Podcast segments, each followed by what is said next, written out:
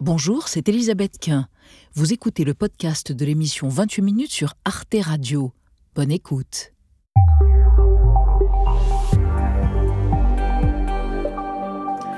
Bonsoir à tous, soyez les bienvenus dans 28 minutes. Merci de votre fidélité et bonsoir mes amis. Bonsoir.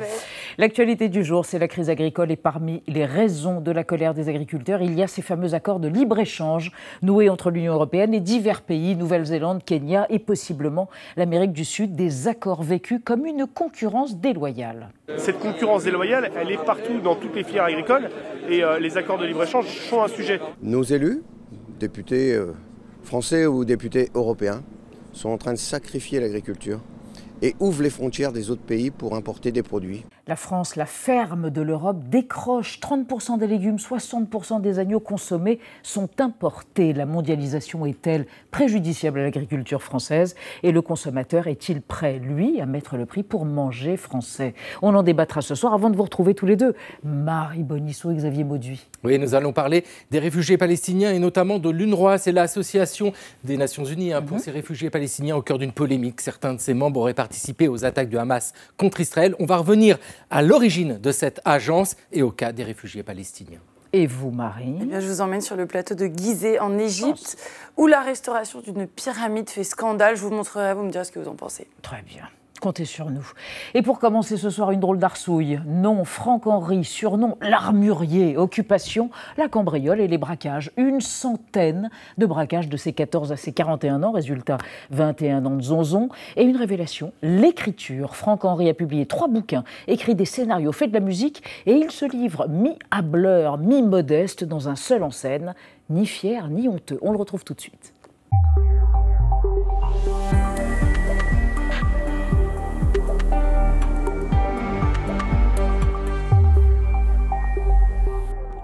Monsieur l'armurier, bonsoir. C'est votre surnom, un de vos surnoms, Francus. Mais votre raison sociale, c'est Franck-Henri. Tout à fait. Voilà. Bonsoir, monsieur Henri. Je vous présente Alain Ndiaye, qui n'a pas de surnom, enfin pas que je sache, et Benjamin Sportouche. Franck Henry, on va évoquer évidemment ce spectacle, ce seul en scène, comme on dit, euh, à la Nouvelle Ève à Paris. Mais juste une chose, j'ai vu, quelqu'un m'a montré sur votre compte Instagram, donc votre compte Franck Henry Gangster. C'est quand même pas mal pour démystifier. Vous vous fichez du monde. Pour démystifier le glamour du braquage et de toute cette activité qui n'est plus la vôtre. Vous exagérez. C'est pas de mon fait. Ah, très bien. Ça n'est pas de votre fait. Alors, vous n'êtes pas responsable. Non, je suis Et pas coupable. Je vous promets. Très bien. Votre portrait réalisé par Gaël Legras, on vous retrouve juste après. Placé, récidiviste, seul en scène, c'est la règle de trois de Franck Henry. Né en 1960, il est placé chez une nourrice, puis chez ses grands-parents et enfin dans un pensionnat catholique en Belgique. Viré après avoir jeté un pavé sur la Vierge, il retrouve ses parents dans une HLM de Thionville en Moselle. À 14 ans, il vole des mobilettes et passe 4 jours en prison à Metz. Même après 4 jours de prison, on arrive dans son quartier, on est une idole, et puis. euh, bon, il est certain qu'à cet âge-là, on manque un petit peu d'identité, et puis bon, bah, c'est le personnage parfait, on est, on est un petit peu craint dans le quartier, on est, euh, on est respecté par les copains, les copines. Vol de voiture, premier braquage de banque à 17 ans, il quitte la Lorraine pour Paris et enchaîne les hold-up. Il se décrit comme un vilain récidiviste congénital. Arrêté une nouvelle fois en 80, condamné à 8 ans de prison, il sort au bout de 6 ans. Maintenant, ils pensent ce qu'ils veulent, c'est pas le problème. Moi, je prépare ma réinsertion, c'est mon avenir là qui est en jeu. hein. J'ai pas envie de retourner braquer. donc. Attaque du casino de Forges-les-Eaux, cambriolage d'une boutique quartier, casse de banque en Normandie. Il retourne en prison, ressort, revole, replonge. En tout, il passe 21 ans derrière les barreaux. Entre deux incarcérations, il enregistre un album. Dans mes nuits carcérales, quand me vient l'insomnie, je file dans des dédales pour casser l'ennui. Franck Henry publie aussi récits et romans. Après sa dernière sortie en 2004, il co-scénarise un épisode de Commissaire Moulin avec Yves Régnier, puis les séries Braco et Engrenage. En 2011, il réalise De Force, film dans lequel il fait tourner Isabelle Adjani, Thierry Frémont et Eric Cantona. Il a écrit un scénario magnifique euh, qu'il m'a envoyé, que j'ai trouvé donc magnifique. Depuis le 26 janvier, il est seul en scène dans Gangster, ni fier ni honteux. J'ai détourné un proverbe de Clémenceau. Le banditisme, c'est comme l'andouillette. Ça sent un peu la merde, mais il y a plein de gens qui aiment ça. Avant la première, il avouait Je suis mort de peur, j'ai braqué des casinos avec 300 personnes dedans. Là, je me retrouve devant 300 personnes, les mains vides. Pas mal. Bah, C'est vous qui le dites savais que vous étiez modeste. Les mains vides, mais les poches pleines. On se demandait quelle est la situation financière de quelqu'un qui a raccroché il y a toutes ces années, mais qui a quand même fait une centaine de braquages. Avez-vous dû rembourser, monsieur Henry Alors, euh, j'ai dû rembourser, oui, alors, euh, à tempérament. Ah et heureusement, bon tempérament. Et, euh, et aujourd'hui, ma situation, elle est, elle est confortable. Euh, Je vis de mes droits d'auteur et c'est- c'est pas si mal. Hmm. Vous avez dit dans différentes interviews, euh, j'ai volé pour qu'on me regarde. Oui, C'est oui, c'est- bah, étonnamment candide comme formule. Ah oui, c'est euh, c'est le- la résultante du déséquilibre psychoaffectif. Et euh, j'ai pas, pas connu mes parents, et donc euh, quasiment pas. Et euh, donc bah, l'affection que j'avais pas à la maison, j'étais la chercher dans la rue. Or, dans la rue, pour qu'on vous regarde et qu'on vous aime, parce qu'au fond, il s'agit de ça, bah voilà, euh, les- les conneries, c'est pas mal. Pour, euh, pour, euh, Pour avoir de la considération et pour Ouais. choper le regard des garçons et des filles. Ouais. Alors, il y a des hauts faits. Enfin, votre vie est un roman. Enfin, c'est- une banalité que de le dire. Vous montez un opéra rock au Trianon. Ça, c'était à la fin de votre parcours de gangster. Euh, Trianon, salle de concert parisienne. Pour payer l'équipe, vous avez braqué un bureau de change? J'ai braqué un bureau de change le matin même, ouais, pour payer tout le monde en liquide le soir. Bon, dommage, ça c'est mal passé. C'est c'est- Oui, c'est mais c'est rock'n'roll. authentique. Ah, c'est très rock'n'roll, je vous l'accorde. Alors, dans la catégorie un peu plus euh, rocambolesque encore, vous avez braqué un kilo de sucre. Ça, c'était pas prévu, mais vous êtes retrouvé avec un kilo de sucre. Un jour, dans une, dans une banque, en ouvrant les coffres particuliers, j'ai trouvé un kilo de sucre. Je me suis fait un fantasme dessus pendant tout le trajet de retour. En Vous imaginant cherchiez les que- diamants, les diamants Ah, Je pensais qu'il y avait des diamants dedans ou des microfilms. euh, Vous les avez cassés? Les morceaux Oui, je les ai cassés. ouais. Et évidemment, il n'y avait rien. Et j'avoue que c'est toujours une énigme pour moi, ça. Sucre blanc ou sucre complet? Blanc. Blanc, bien sûr. Alors, il y a aussi ce camion de chaussures Berluti. Là, vous êtes assez content. Une tonne de pompe, mais toute gauche. Les chaussures gauche, les droites étant certainement dans un autre camion, ce qui était assez malin de leur part. Alors, trouver des rustlers euh, qui sont unijambistes, c'est compliqué, comme vous avez fait? Eh bien, on a une vieille manouche qui nous a dit on va mettre du papier journal mouillé dedans et on va les redresser. Ça n'a pas marché. Benjamin Alors, vous savez, hier, sur la scène de l'Odéon à Paris, il y avait sept détenus de la prison de Fresnes qui se sont produits devant une salle comble. hein. Après seulement deux mois et demi euh, de répétition, il y a eu une ovation à la fin. Et vous savez que le président de la République, en même temps, il rend obligatoire le théâtre euh, en- au collège. Est-ce que vous pensez qu'on devrait le rendre obligatoire en prison, en tous les cas favoriser le fait Il y a déjà, euh, il qu'il y a soit déjà eu, accessible il y a déjà eu des expériences. hein. Je- je- il me semble que Samy Lasseri a commencé comme ça, a commencé Mhm. par faire du théâtre à, à Fleury. taxi. Oui. Et euh, euh, moi, je- de toute façon, le- le- la culture en prison, pour moi, c'est un élément essentiel. C'est-à-dire que plus on fera rentrer de culture Mm. dans les prisons, plus on aura peut-être, peut-être, moi je suis pas sociologue, je suis pas criminologue, mais on aura peut-être un semblant de solution Et de un, réinsertion. ou- ou un départ de quelque chose. Mm. Moi, c'est la culture qui m'a sauvé en prison. Qui, Oui, parce que euh, vous avez fait- même fait des études. Vous avez lu, vous dites je lisais un livre par jour, tout ce qui me tombait sous la main, si tant est qu'il y ait des bibliothèques dignes de ce nom. Vous avez fait des études de musicologie, Oui. un DUG, une maîtrise, vous étudiez les fugues de Bach. C'est un jeu de mots un peu foireux, mais ouais, j'ai éventuellement. fait, j'ai fait, avec dans le parcours, une licence de musique aussi. donc, oui. euh, Et de l'écriture. Et l'écriture, la lecture vous a mené à l'écriture. ben moi, Cette catharsis. En fait, vous en fait j'ai découvert l'écriture pour, pour une autre raison, puisque l'idée c'était d'endormir une cour d'assises et de leur vendre quelque chose d'intelligent. À Bobigny Oui, pour avoir le micro, en fait, pour pouvoir parler euh, et leur dire c'est bon, c'est bon, c'est fini, je passe à autre chose. Et, euh, et j'ai découvert là une aventure intérieure que je soupçonnais, mais alors pas un instant, quoi. Et surtout, surtout, j'ai découvert que je savais écrire.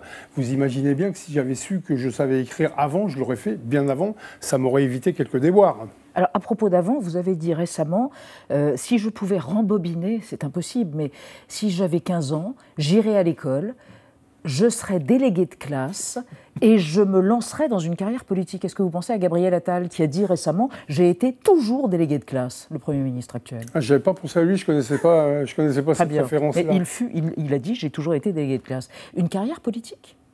Bah oui, parce que c'est euh, c'est aller au contact des gens. Et, euh, et puis, alors c'est peut-être un peu plus révolu maintenant, encore, encore que. euh, c'est un, un truc où on pouvait faire de, de l'argent assez facilement euh, sans aller en prison. Bon, maintenant, c'est plus le cas. C'est plus la même histoire. Alors, à un moment donné dans le spectacle, vous évoquez une copine, Béatrice, une jolie petite pute qui bossait à rue Godot de Mauroy. Et là, tout d'un coup, on se dit, zut, c'est le, vieux monde, quoi.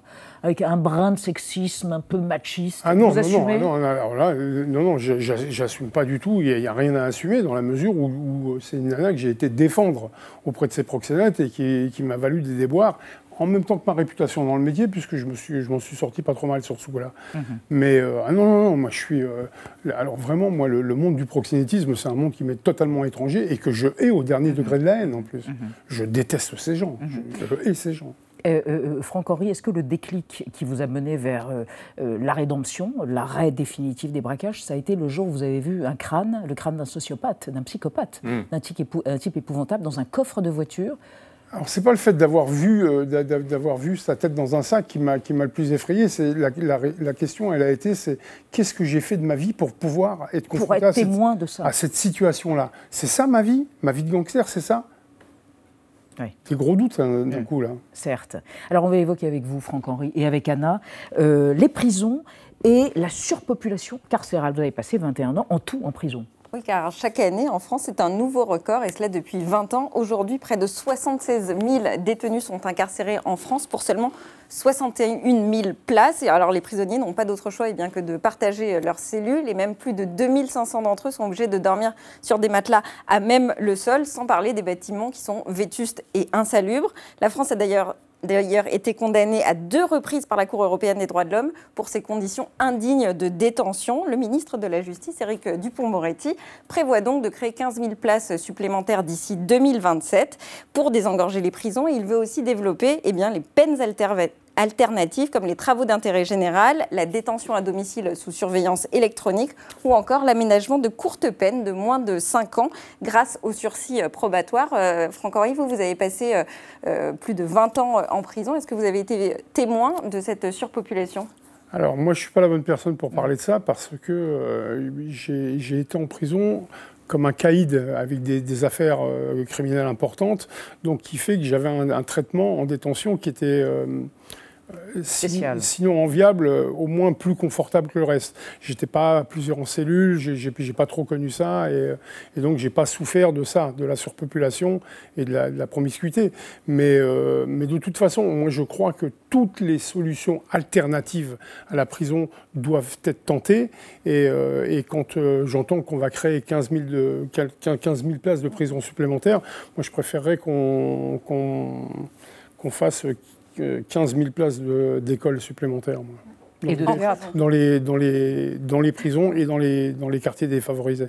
Vous espérez que des adolescents vont venir vous voir à la Nouvelle Ève sur scène Je ne sais pas, je l'espère. Démystifier je l'espère parce que moi, mon discours depuis 20 ans, c'est ça. Moi, je démystifie et je dis aux gens que le banditisme, c'est pas glamour, c'est pas romantique et euh, il y a euh, l'effet waouh Robin des Bois, euh, c'est juste pour, pour l'écran, quoi. Mmh. Et donc, et je dis aux gens, si parmi vous, il y a un môme qui est en train de, basculer, amenez-le moi, je vais mhm. lui expliquer. Et je vais lui expliquer la vraie vérité. Moi, je suis catastrophé quand je vois aujourd'hui dans les banlieues, parce que j'y vais encore, quand je vois des mômes qui, 40 ans après, ont encore des posters de Mesrine, quoi. Mais... Euh, Hmm. qui était une sale personne, qui a torturé des gens en Algérie, qui a. Hmm. Enfin bon, hmm. voilà, euh, je préférerais les voir avec des posters de Teddy Riner. Oui, et pas de Tony Montana non plus. Encore. Hein, Scarface, parce qu'il y en a beaucoup. Hein. Merci, Franck Henry. Alors, vous y êtes du jeudi au samedi, le soir, à la Nouvelle Ève dans ce seul en scène, ni fier ni honteux. Ne regardez pas comme ça, j'ai peur. Et vous partirez vraisemblablement au printemps, puisque c'est jusqu'à fin mars, vous partirez au printemps en tournée. Et à propos des jeunes gens de Fresnes, euh, Fresnes sur scène, c'est au théâtre de Malakoff. Exactement, le 29 février. 29 février, voilà. Belle initiative. Hein, vous êtes affranchi oui, voilà. On est tous des affranchis, là, ce Merci, Franck-Henri. On va passer à notre débat sur la crise qui secoue le monde agricole et qui ne retombe pas dans la ligne de mire des paysans. Les accords de libre-échange passés par l'Union européenne avec des pays producteurs. La moitié des poulets consommés en France, par exemple, sont importés comme un tiers des fruits et légumes. Les accords de libre-échange sont-ils une concurrence déloyale? Ruinent-ils les fermes françaises? Est-ce que c'est aussi simple, d'ailleurs? Et quelle est notre responsabilité à nous, consommateurs, dans le manger français? On en débat après la mise euh, au point et pas la mise en scène de Sandrine Le Calvez.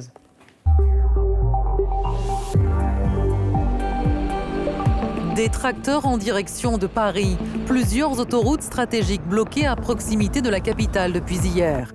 Comme dans plusieurs régions de France, ces agriculteurs sont déterminés à se faire entendre. Ils dénoncent les accords de libre-échange conclus par l'Union européenne. Les traités de, libre-échange sont pour nous un, réel cancer. On va importer de la viande qui vient de, Chili en l'occurrence ou de Nouvelle-Zélande qui ne répondent pas à nos normes c'est juste la concurrence déloyale. Hein. C'est inacceptable. Dans leur viseur notamment le Mercosur, un accord commercial entre l'Europe et l'Amérique latine sur lequel planche en ce moment la Commission européenne, quitte à mettre de l'huile sur le feu en pleine crise agricole. Uh, Une conclusion des négociations avec le Mercosur est à portée de main avant la fin de ce mandat. Nous travaillons à saisir cette opportunité. Sentant la colère monter d'un cran, Gabriel Attal, dès la semaine dernière, a tenté de rassurer les agriculteurs. La France s'oppose de manière claire, comme elle l'a fait depuis le premier jour par la voix du président de la République, à la signature du traité Mercosur. Et nous continuons et continuerons à nous y opposer. Le Rassemblement national et la France insoumise se sont également emparés du débat. L'un comme l'autre appellent à la sortie de tous les traités dénoncés par des agriculteurs qui voient leurs revenus baisser. Il faut arrêter les accords de libre-échange euh, qui évidemment les mettent en concurrence avec des productions qui ne sont pas soumis aux mêmes charges. Il nous faut une exception agriculturelle. On a une exception culturelle en France, il nous faut une exception agriculturelle. Alors faut-il en finir avec les traités de libre-échange? Sont-ils responsables de la crise agricole que traverse la France? Comment ramener des produits tricolores dans les assiettes et à quel prix? Trois invités pour ce débat et vous, Jean-Michel Schaeffer, pour commencer, vous êtes ô combien concerné. Vous êtes éleveur de volailles, président de l'Association nationale de la volaille. Vous produisez aussi des céréales, des betteraves sucrières et du chou à choucroute. Vous êtes maire de la commune de Gespolsheim, pardonnez-moi si je l'ai mal prononcé, en Alsace. Où se trouve votre exploitation agricole? Combien d'hectares? On a à peu près une centaine d'hectares et on est à 15 km au sud de Strasbourg. Très bien. Et selon vous, les, acteurs, les accords de libre-échange sont une concurrence déloyale car ils imposent aux agriculteurs français, dont vous êtes, des normes qu'ils n'imposent pas aux autres, comme par exemple les éleveurs brésiliens. On ne peut donc pas, ajoutez-vous, faire face. À côté de vous, Antoine Bouet, bonsoir. Vous êtes économiste, euh, professeur à l'Université de Bordeaux. Vous êtes l'auteur du livre Les Français et la mondialisation, paru au pub, le, les presses universitaires de Bordeaux Selon vous, dans tout accord de libre-échange, il y a des concessions à faire dans les deux sens, mais il ne faut pas oublier qu'il y a des protections comme les quotas ou les droits de douane. Il n'y a, a, donc pas de déferlante sur le marché européen. Il y aura du débat. Et à côté de vous, Emmanuel Ducrot, bonsoir madame, journaliste spécialiste de l'agriculture à l'opinion. Selon vous, le consommateur français, puisqu'il sera question de nous aussi, est schizophrène? Pour le poulet rôti du dimanche, il va acheter un poulet label rouge bio, mais lorsqu'il va manger à l'extérieur, il va choisir des nuggets avec du poulet ukrainien éventuellement dopé aux hormones. Rien n'est simple. Et on démarre avec le, le, chiffre du jour. 20% de notre alimentation vient aujourd'hui de l'étranger. Ça a quasiment doublé en 20 ans, mais la France reste tout de même eh bien, la première puissance agricole européenne avec 18% de la production des 27, loin devant l'Allemagne par exemple et l'Italie. Et en 2022, l'excédent commercial agroalimentaire fut un record pour notre pays depuis 2013. Ce n'est pas rien. Alors on crie beaucoup à roue, on l'entendait sur les accords de libre-échange, en particulier en ce moment sur celui qui devrait être signé avec euh, les pays d'Amérique latine. Mais Jean-Michel Schaeffer, est-ce que c'est forcément une concurrence déloyale quand on voit ces chiffres et ces résultats plutôt positifs de notre balance extérieure? Bah en tout cas, pour nous, euh, dans le secteur de la volaille, mais dans, dans, également pour, le, pour les collègues du bœuf, oui, pour nous, c'est de la concurrence déloyale. Alors, je voulais juste ra rappeler un chiffre. Aujourd'hui, on importe dans l'Union européenne un million de tonnes de blancs de poulet.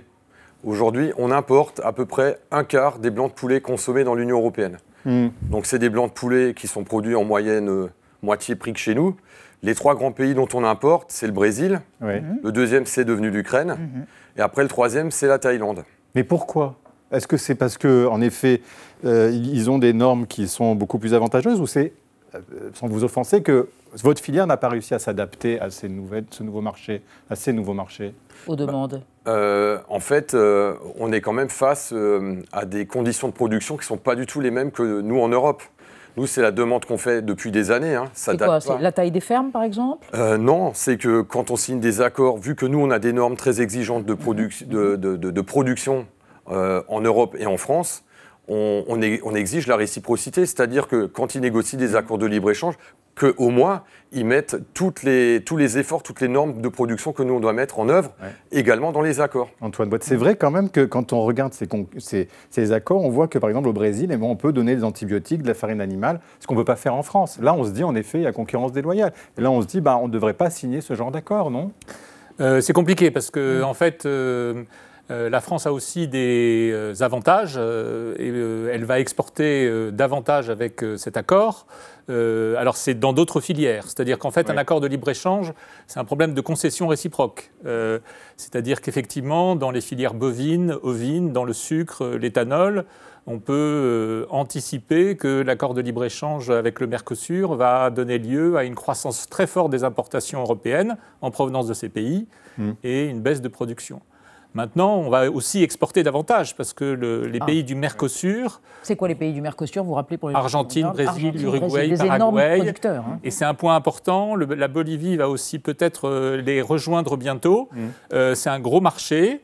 Euh, et qu'est-ce qu'on leur exporte alors à ce moment-là, eux, en alors, dans le- l'agroalimentaire, on va exporter davantage de vins et spiritueux et des produits laitiers. Ah oui, donc puis c'est pas dans- ce que produit monsieur, Mm. par exemple. Et puis, c'est pas ce que produit monsieur. Et, et dans les produits industriels, on a aussi l'aéronautique, l'automobile, la pharmacie, la chimie. Donc, effectivement, ce sont ces concessions Mhm. qui font un accord de libre-échange. Si on perdait sur tous les tableaux, on ne signerait pas cet accord. Emmanuel Cros, mais ça veut dire qu'il faut qu'on on sacrifie peut-être un peu notre agriculture pour vendre des choses comme des vins ou alors des voitures. C'est ça, c'est c'est ce donnant-donnant? Mais alors, c'est déjà quelle voiture? Parce que ce qui est prévu dans les accords du Mercosur, c'est des voitures thermiques. Alors, moi, je pense qu'il y a quand même une petite schizophrénie européenne. Alors, est-ce qu'on doit sacrifier quelque chose d'aussi essentiel que l'agriculture et d'aussi structurant? En fait, on- dans les accords de libre-échange, l'idée, c'est qu'on envoie des choses avec une forte valeur ajoutée, et dans l'autre sens, on récupère des choses avec une faible valeur ajoutée. Mais notre alimentation, à nous, elle a une plus forte valeur ajoutée. Alors, est-ce qu'on doit sacrifier Grâce aux normes et à tous grâce ces aux cahiers normes, des charges. grâce à- au cahier des charges, grâce à des années de travail Est-ce qu'on doit sacrifier tout l'investissement qui a été fait dans nos filières agricoles pour... euh, pour, par exemple, enfin, je, sais que c'est- contre-intuitif de dire Mm. ça, mais nos utilisations de phytosanitaires, par exemple, sont infiniment Les inférieures. phytosanitaires, c'est les, pesticides. les pour, pour faire simple, pour par exemple, on sait que les- le maïs brésilien qui pourrait arriver en gros contingent est produit avec des phytosanitaires qui sont interdits depuis 30 ans en Europe. Ils vont arriver quand même. Alors, est-ce qu'on doit sacrifier ça, c'est-à-dire Oui. tous nos efforts qu'on a fait pour faire de la valeur ajoutée dans l'alimentation, pour le remplacer par quelque chose qui est moins disant et qui en plus va polluer ailleurs? Euh, Si c'est dans une optique verte, c'est débile. Pardon. je- je- voilà. Mais Jean-Michel Schaffer, con- euh, concrètement, ça veut dire quoi Que vous vous demandez à ce qu'on puisse utiliser dans vos productions davantage ben, d'antibiotiques ou de choses qu'on peut voir dans les productions de- de- de- du Brésil, par exemple? C'est ça que vous demandez ou pas? Euh, euh, c'est pas ça qu'on demande. Je, prends par exemple, je prends par exemple les antibiotiques. Euh, Il y a une réglementation européenne qui a été mise en place pour lutter contre l'antibiorésistance. Vous voyez Et euh, les éleveurs s'y sont engagés. On a diminué drastiquement nos consommations d'antibiotiques. Elles sont plus, euh, elles sont interdites euh, à la commercialisation. Mais du coup, ça, ça a aussi un coût sur notre productivité. Et si l'Union européenne estime, par exemple, que l'antibiorésistance, c'est un sujet mondial, eh ben alors il faut le mettre dans, dans l'accord de, de libre-échange. C'est un vrai sujet. Et ça y est pas, ça, dans l'accord de libre-échange Non, ça y est pas. Bon. Et après, j'ai un autre point. Euh, Allez-y. La difficulté qu'on va avoir, c'est qu'en fonction des zones du monde, chaque filière va avoir un moment un avantage ou un désavantage. Ouais. Mais à la fin, à force de signer tous les accords, euh, nous, ce qu'on constate depuis 20 ans, c'est quand même que beaucoup de filières sont en train de diminuer leur production et que notre souveraineté alimentaire, euh, elle est aussi entamée. Alors, est-ce que sur l'agriculture, et, et- et c'est aussi ça qu'on veut défendre, est-ce qu'il n'y a qu'une question commerciale et mercantile? Oui. Ou est-ce que, notamment compte tenu du contexte aussi Covid, Hmm. les conflits qu'on vit, on voit aussi que le grand village mondial euh, dans lequel on est euh, subit des ruptures aussi de plus en plus. Est-ce qu'il n'y a pas aussi certains secteurs stratégiques comme l'alimentation, c'est le cas de l'énergie et d'autres sujets sur lesquels quand même il faut avoir, oui, une approche commerciale, mais quand même Mhm. aussi ce sujet en tête, quoi. Vous nous menez vers l'exception agriculturelle, mais on va en parler tout à l'heure. Vous faire réagir avec une archive, ça concerne le traité de libre-échange CETA qui a été signé en 2016. Regardez, il y avait une opposition très virulente. Vous allez euh, nous donner votre avis après. À Paris, comme dans 34 autres villes françaises, ils se sont rassemblés pour dénoncer le CETA, symbole pour eux de toutes les régressions. J'ai bien peur que si on a un traité de libre-échange avec le Canada, bah, toutes les entreprises qui exploitent du gaz de schiste au Canada, qui exploitent euh, du pétrole, etc., elles, euh, elles viennent essayer de faire la même chose ici. Si on veut fermer euh, 30 000 euh, exploitations euh, agricoles en France, on signe le TAFTA, on signe le CETA, c'est pareil. Antoine Boit, si on fait le, le bilan de cet accord CETA, est-ce que finalement on a été perdant ou gagnant? On a été gagnant dans certaines filières et perdant dans d'autres. hein. Euh, alors, ça, ça dépend le critère que vous prenez, Oui. mais si c'est effectivement des, en- une accro- un accroissement de l'activité dans les filières, euh, bah, je crois que, par Et exemple... sur l'agriculture L'agriculture, hein, Sur la hein. filière porcine, euh, sur la filière des volailles, je ne suis pas sûr qu'on n'en ait pas profité. Euh, par contre, euh, il y aura d'autres filières, alors je ne connais pas le détail, où il y aura effectivement plus de difficultés. Euh, donc c'est toujours la même chose avec ces accords de libre-échange. On a signé un accord avec la Nouvelle-Zélande récemment, Oui. ça n'a pas fait de bruit. Et c'était, on avait en fait des garanties, on avait un certain nombre de protections dans l'agriculture. Euh, et, euh, et effectivement, euh, ça a permis de faire passer l'accord avec des clauses de soutenabilité, avec des clauses sociales. Euh, et c'était un accord qui maintenant est, est une référence en la matière. Mais parce que, Jean-Michel Schiffer, euh, très concrètement, vous, avec le CETA, vous avez vendu.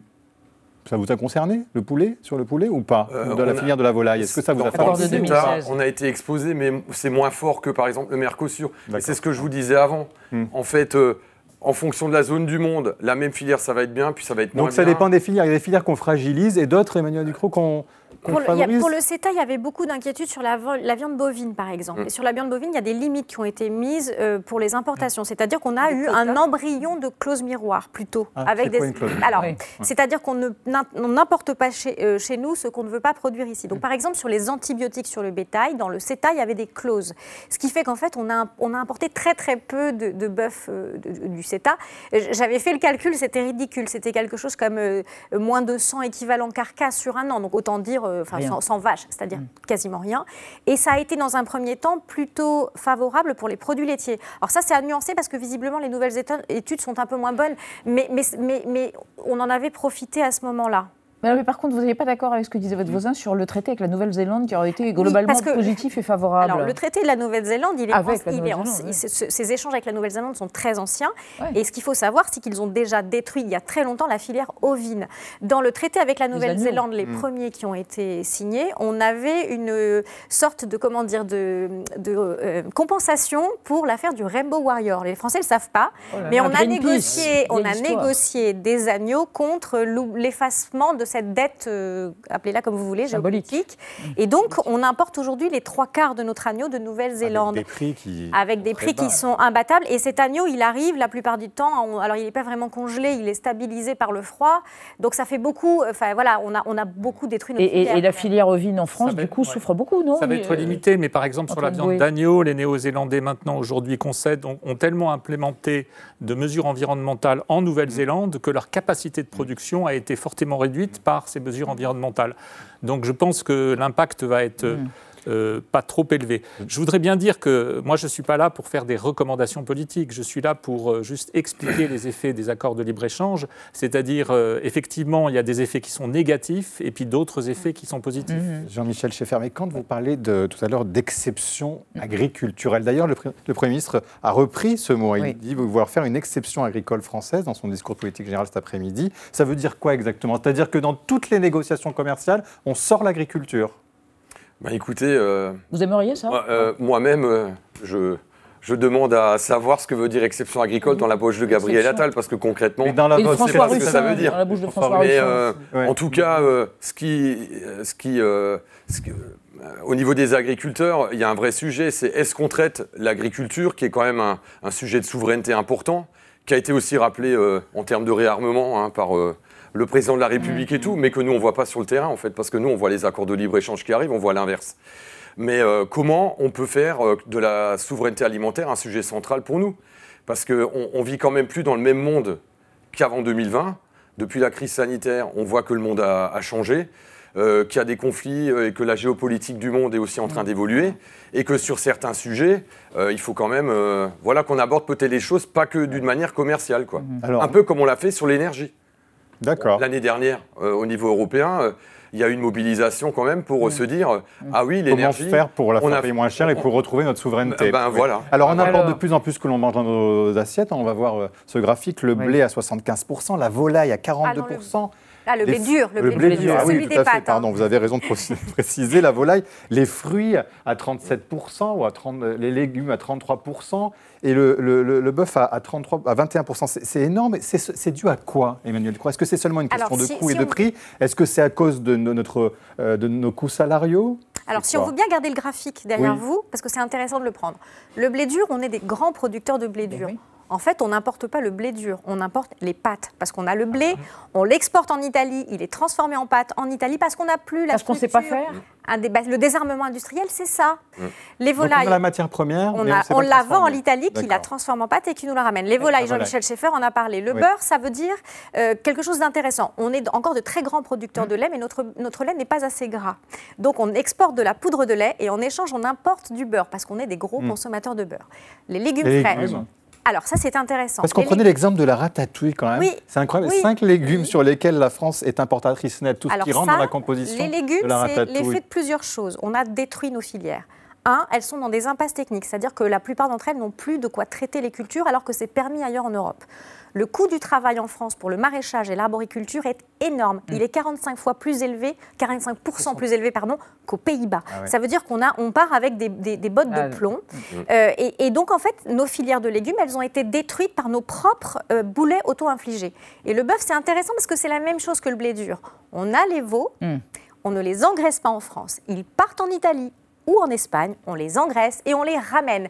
Voilà. Les frais additionnés et le coût carbone, l'empreinte que- carbone, c'est c'est pour dingue. plusieurs raisons. C'est parce qu'on a détruit notre- nos abattoirs et nos filières de transformation. Alors, on va prendre un exemple euh, qu'on va vous soumettre. Anna, la tomate. Oui. Qu'est-ce qui se passe avec l'exemple de la tomate, la filière de la tomate, voire rouge? Oui, Oui. forcément. Cette année, en France, les importations de tomates en provenance de l'étranger ont augmenté de 20%. Et la France est même devenue le troisième importateur mondial de tomates. Alors des tomates qui proviennent en majorité d'Espagne, mais surtout du Maroc, et dont le prix peut être parfois, parfois jusqu'à deux fois et demi moins élevé que pour les tomates françaises. Alors pourquoi une telle différence de prix? Pour les tomates marocaines, c'est avant tout euh, le coût de la main-d'œuvre. Au Maroc, un travailleur est payé 1 euro de l'heure contre 14 euros en France, euh, vous le disiez. Et puis l'accord de libre-échange qui a été conclu en 2012 entre le Maroc et l'Union européenne permet au Maroc de pouvoir exporter jusqu'à 285 000 tonnes de tomates sans aucun droit de douane. Et au-delà de ces 285 000 tonnes, eh bien l'accord prévoit que le, Ma- le Maroc bénéficie quand même d'une réduction de 60 des droits de douane. Alors pour les producteurs français, évidemment, c'est de la concurrence déloyale là aussi. L'association de producteurs de tomates et de concombres de France a d'ailleurs publié aujourd'hui un communiqué de presse pour dénoncer cet accord de libre-échange ultra avantageux et pour demander un meilleur étiquetage des produits en provenance de l'étranger dans les supermarchés. Antoine Bouette, euh, ça peut sembler injuste cette situation pour les producteurs, mais en même temps, est-ce qu'on imagine euh, ne plus avoir de tomates marocaines dans nos supermarchés? Bah, je crois que c'est difficile. En plus, euh, il y a un problème effectivement de, de prix. Euh, les prix qui sont bas, ça a aussi des Par rapport au pouvoir d'achat et à Par rapport au l'inflation. pouvoir période d'achat. d'inflation, Euh, donc euh, effectivement, euh, c'est un vrai problème. C'est un problème politique qui est complexe. Euh, je voudrais dire aussi que les distorsions de concurrence, euh, en fait, le gros problème aujourd'hui, c'est que normalement on avait une politique agricole commune et qu'il y a eu une espèce de renationalisation des politiques, de la politique agricole qui n'est plus commune. Et en fait, il y a des distorsions de concurrence à l'intérieur du marché unique, puisque, par exemple, il n'y a pas les mêmes normes à l'intérieur du marché unique. Et donc ça, c'est un gros problème qui pèse beaucoup sur, euh, sur ce qu'on vient de Est-ce que ça veut dire de qu'il faut revoir les modalités de ces accords éventuellement pour euh, De- favoriser les producteurs certainement, en fait, le problème des distorsions de concurrence à l'intérieur du marché unique, c'est un très gros problème qu'il faut certainement revoir de Mm. manière euh, rapide. Jean-Michel Schaeffer, euh, euh, tout à l'heure, Emmanuel Ducrot évoquait la schizophrénie de nous autres consommateurs. Le Mm. dimanche, on veut un poulet bio et Oui, plus que bio. Et le reste de la semaine, on bouffe euh, des filets de poulet importés de- d'Ukraine, de Pologne et d'ailleurs. Mm. Est-ce qu'il faut qu'on se responsabilise? Ça passe par ça? Aussi, oui. Parce qu'il y a un que- attachement géographique, symbolique fort des Français à leurs agriculteurs. Et pourtant, alors, on fait n'importe quoi, c'est ça? Ben, en fait, euh, il y a les modes de vie qui changent et en fait, on, on rentre dans des situations paradoxales. Alors, je, je- je prends les premières égalimes qui avaient été lancées par le président de la C'est République. les lois pour équilibrer Pour euh, les revenus entre les distributeurs et, et ceux qui produisent. Voilà, donc on a un vrai sujet là-dessus d'application parce qu'aujourd'hui on n'y est pas. Et Mais il y avait également un sujet de, il fallait qu'on monte en gamme. Et nous, c'est ce qu'on avait dit aussi Bah à l'époque. Euh, nous, la filière française, en tout cas de la volaille, on était déjà celle qui avait fait le plus de volaille plein air. On n'était pas loin de 20%. ce qui était déjà énorme. Du label rouge. Label ça, rouge, du ouais. bio et tout. Et, le- et on leur a dit, nous, ce dont on a besoin de produire, aujourd'hui, c'est du poulet du quotidien. quoi. Et euh, on leur a dit, nous, on est face à une injonction contra- contradictoire Mm. avec vous, c'est que vous voulez qu'on réponde aux attentes du citoyen, mais nous, on ne peut que répondre aux attentes du consommateur. Parce qu'il faut que le gars, il achète le produit. Le Notre moins produit. cher et le consommateur écologiste qui voudrait qu'il n'y ait pas de maltraitance animale voilà, et des petites fermes, c'est ça Et alors, Ouais. le- exactement. Alors, Ouais. le, et, et- et le bas qui blesse, euh, je, je- je cite toujours l'exemple du label rouge. Mm. Euh, le label rouge représente 15% de la production de poulet depuis 60 ans, en fait. Ça a toujours été stable. On a, Et dès qu'on a fait plus, malheureusement, il y en avait trop parce qu'en fait, c'est pas qu'on ne veut pas en produire, c'est que le consommateur ne répondait pas. Ça veut dire, Emmanuel Creux, qu'on est- du coup, qu'on n'est pas les alliés de l'agriculture française, nous Alors, tous on l'est pas à plusieurs titres. Déjà parce qu'on ne fait pas très attention à l'origine et l'étiquetage européen ne nous y aide pas. hein. Ah. C'est-à-dire qu'un poulet qui vient par exemple d'Ukraine ou du Brésil, à partir du moment où il est transformé en Europe, il prend la nationalité de l'endroit où il est transformé. C'est-à-dire que vous pouvez avoir un nugget qui vous apparaît comme néerlandais alors qu'en fait il vient de l'autre bout du monde. Là on a un problème et les, les citoyens devraient s'en alerter. On a aussi un autre problème, c'est que il faut considérer que le poulet d'entrée de gamme français, il est de toute façon meilleur que tous les autres poulets d'entrée de gamme du monde. faut le dire, il faut le redire. Et on n'en veut pas chez nous. C'est-à-dire que dès que vous avez l'intention de monter un poulailler Mhm. pour fournir ce poulet-là au marché français, qui serait quand même meilleur qu'un poulet importé, quoi qu'il en soit et toutes choses égales par ailleurs, eh ben, il est impossible à monter ce poulailler parce que les riverains n'en veulent pas, parce que les associations Mhm. écologistes n'en veulent pas. Donc en fait, on est aussi dans cette schizophrénie-là. C'est qu'on ne veut pas produire chez nous et on importe le pire. Mhm. Donc oui, on- oui quand, pour reprendre le slogan à la mode, on marche sur la tête sur Ouais. ce sujet-là. Euh, euh, Monsieur Bouette, euh, le marché du bio a reculé à cause de l'inflation, du pouvoir d'achat, qui est une préoccupation de plus en plus pressante pour les Français. Donc effectivement, comment fait-on face à cette contradiction? Il a reculé de 4,5% euh, en 2022. Bah, c'est un problème de perte de pouvoir d'achat et effectivement de réallocation des portefeuilles vers des biens qui sont moins chers. Donc, euh, et puis, euh, effectivement, on est schizophrénique, mais euh, c'est vrai qu'on a envie, de, comme vous le disiez tout à l'heure, de manger un bon poulet, même s'il est cher le dimanche, mais on n'a pas envie, généralement, hein, euh, de faire de la restauration euh, euh, de tous les jours euh, avec des produits qui Donc sont on très doit être vigilant, nous. On On doit avoir des chèques et, alimentaires. et on doit exiger la traçabilité des produits. Oui. Mais, mais, ça, mais la traçabilité complète, ce qui est un problème qui est très compliqué, parce qu'il y a d'autres problèmes aussi liés à la déforestation, liés, euh, Exact. etc., etc. Un dernier mot Et oui, un dernier mot sur le sujet. C'est pour ça que vous avez, en termes d'étiquetage, les hexagones bleu, blanc, rouge, avec euh, soit un poulet, soit un porc, soit un, Mhm. un bœuf. Là, quand vous achetez ça, euh, vous soutenez les éleveurs français, vous soutenez les producteurs de fruits et légumes français, et là, vous avez la garantie euh, bah, d'acheter un, un vrai produit français. Maintenant, le problème qu'on a, c'est qu'on a un trou dans la raquette. C'est qu'aujourd'hui, on n'a pas l'obligation d'étiqueter ce te- cet hexagone sur tous les segments de consommation. On l'a pour la consommation à domicile, euh, mais on l'a pas en restauration en domicile. collective. Alors, on l'a négocié à la dure, nous, avec le ministre, mais à titre expérimental, parce que ça coince un peu avec Bruxelles Ouais. au niveau réglementaire. Merci, oui. Mais que pour la viande crue, À on suivre, l'a pas alors. pour la viande cuite. Et c'est là qu'il y a tout le contingent d'importation, enfin le plus gros qui Très passe. bien. On a compris, voilà. on a entendu le message à propos de ce trou dans la raquette. À suivre. Et merci à tous les trois d'être venus débattre autour de notre question du jour sur les accords de libre-échange, concurrence déloyale, oui ou non, vis-à-vis des agriculteurs français. On reste dans l'actualité avec Marie Bonisseau, Xavier Mauduit. On évoquera les soupçons autour de l'UNRWA, l'agence de l'ONU pour les réfugiés palestiniens. Et puis, colère énorme en Égypte à propos de la restauration invraisemblablement anachronique d'une pyramide. Mais d'abord, les mots vedettes du moment. C'est ce soir azote, comme ce gaz inhalé par un condamné à mort, un gaz torturant, aux États-Unis, en Alabama, c'est entendu. Un condamné à mort va donc être exécuté avec de l'azote. L'hypoxie à l'azote. À l'azote, torture, traitement cruel. De l'azote. Qu'est-ce que ça veut dire? Exactement ce que ça dit. Merci de m'en dire un peu plus. Entendu. La vie secrète des mots vedettes. Azote désigne un élément chimique de nom latin nitrogénium et de symbole N, présent à 78% dans l'air ambiant. Baptisé ainsi par Lavoisier à partir du grec a, sang, et zotikos, vital, azote signifie littéralement sans vie, car contrairement à l'oxygène, il n'entretient pas la vie des animaux. C'est aussi une nouvelle méthode de mise à mort pour humains en Alabama. L'Alabama est un État sud-états-unien au célèbre passé esclavagiste, ségrégationniste et raciste, qui a exécuté jeudi un condamné à mort par une méthode inédite, l'hypoxie, soit la privation d'oxygène, à l'aide d'azote. Un procédé autorisé en 2018 par trois États que quatre experts indépendants mandatés par l'ONU ont comparé à une forme de torture. Le condamné est gazé à l'azote en respirant dans un masque, ce qui provoque une perte de conscience en quelques secondes et cause la mort en, quelques minutes, selon le procureur général de l'Alabama, lequel ajoute à la prouesse technique une plus-value morale? Peut-être la méthode d'exécution la plus humaine jamais conçue?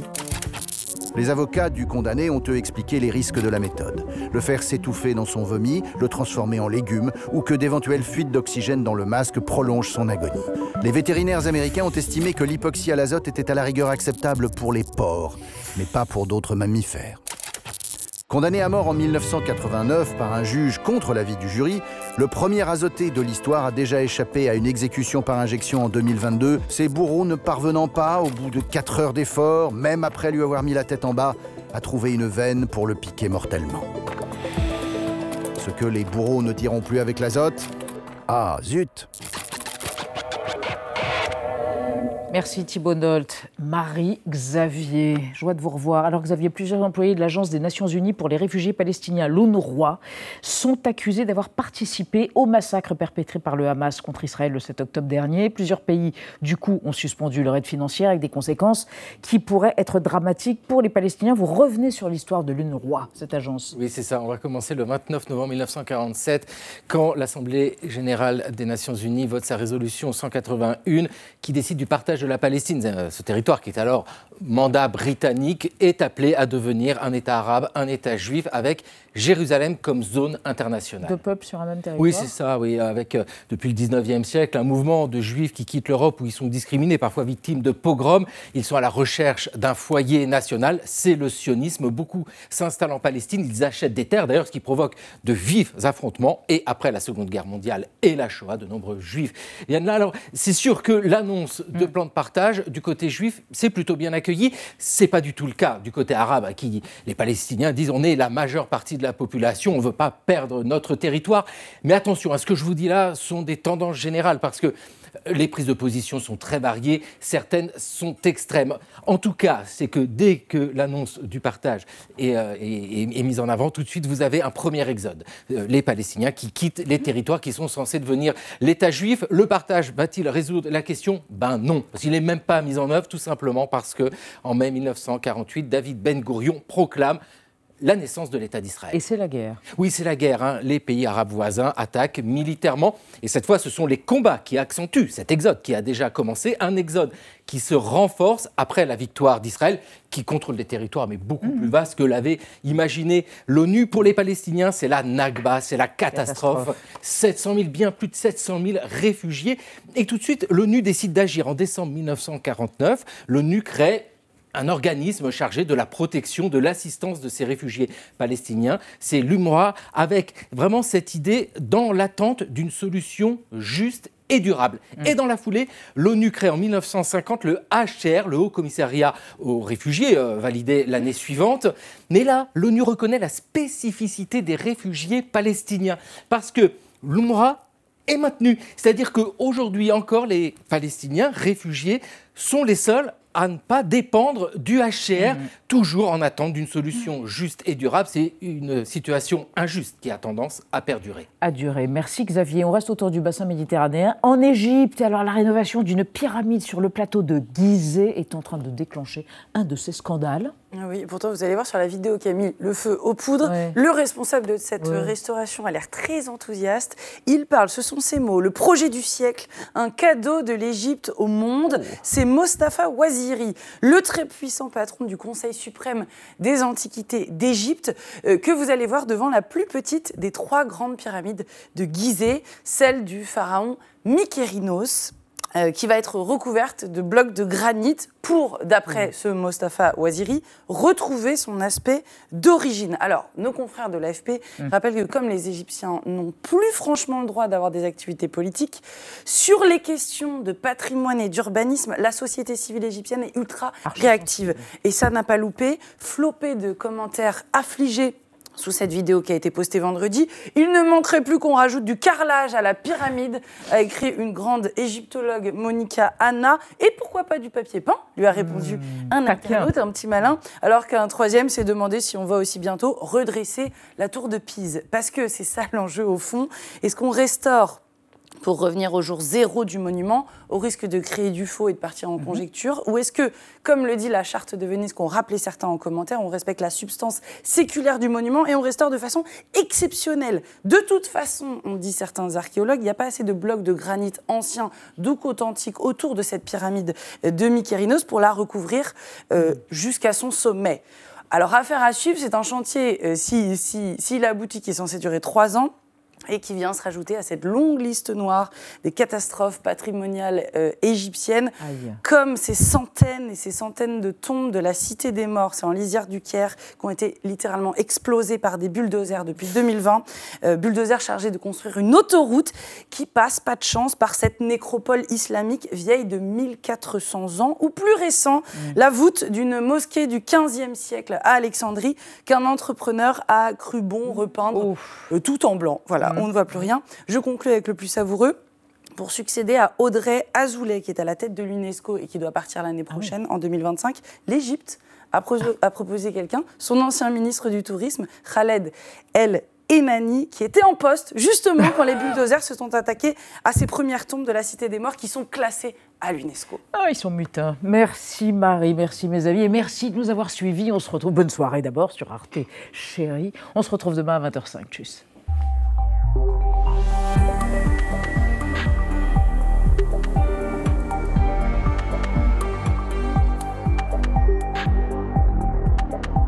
Retrouvez le podcast de 28 minutes sur toutes les plateformes de podcast et sur arteradio.com. Et pour soutenir l'émission, abonnez-vous, commentez, critiquez, mettez des étoiles et partagez le podcast avec vos proches.